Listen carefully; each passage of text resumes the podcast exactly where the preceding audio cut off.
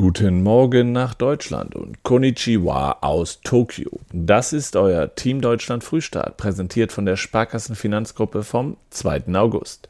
Der zehnte Wettkampftag hier in Tokio läuft und das habt ihr in der Nacht verpasst.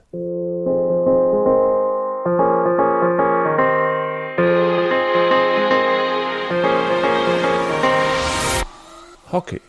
Die deutschen Hockeyfrauen fliegen ohne Medaille von den Olympischen Spielen hier in Tokio nach Hause. Das Team von Trainer Xavier Reckinger verlor am Montag im Viertelfinale mit 0 zu 3 gegen Argentinien und verpasste wie zuletzt 2012 in London die Runde der letzten vier. Die Männer dagegen stehen nach ihrem 3-1 am Sonntag ebenfalls gegen die Südamerikaner im Halbfinale gegen den Weltranglistenersten Australien.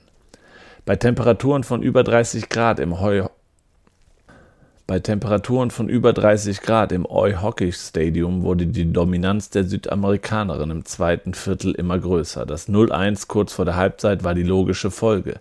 Der zweite Gegentreffer nach der fünften Strafecke nur zwei Minuten später sorgte für weiteren Frust.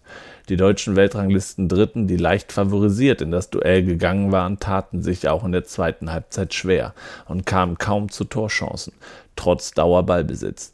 Der erste Sieg bei Olympia gegen Argentinien seit Atlanta 1996 gelang nicht mehr.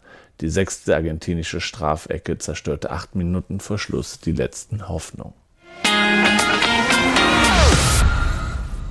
Leichtathletik. Der deutsche Weitsprungmeister Fabian Heinle kam in seinem ersten olympischen Finale mit einer Weite von 7,62 Meter nicht über den zwölften und letzten Platz hinaus.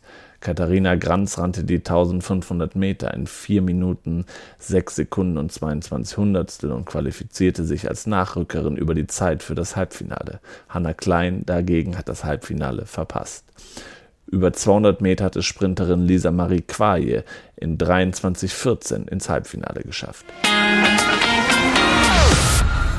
Ring.